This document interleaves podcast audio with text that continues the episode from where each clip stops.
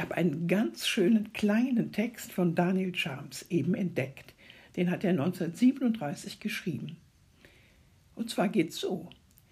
Gibt es etwas auf der Erde, das von Bedeutung wäre und sogar den Lauf der Dinge verändern könnte? Und zwar nicht nur auf der Erde, sondern auch in anderen Welten, fragte ich meinen Meister. Gibt es, antwortete mir der Meister. Und was ist das? fragte ich. Das ist, setzte der Meister an und verstummte auf einmal. Ich stand da und wartete gespannt auf seine Antwort.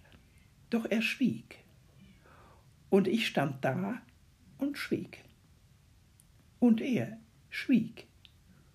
Und ich stand da und schwieg. Und er schwieg. Wir stehen beide da und schweigen. Hollerie. Wir stehen beide da und schweigen. Hollera! Ja, ja, wir stehen beide da und schweigen.